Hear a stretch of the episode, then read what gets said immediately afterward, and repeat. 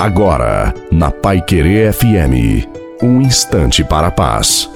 Uma boa noite a você, boa noite também à sua família. Coloque a água para ser abençoada. Diante do desânimo, não se entregue. Talvez você não tenha mais ânimo.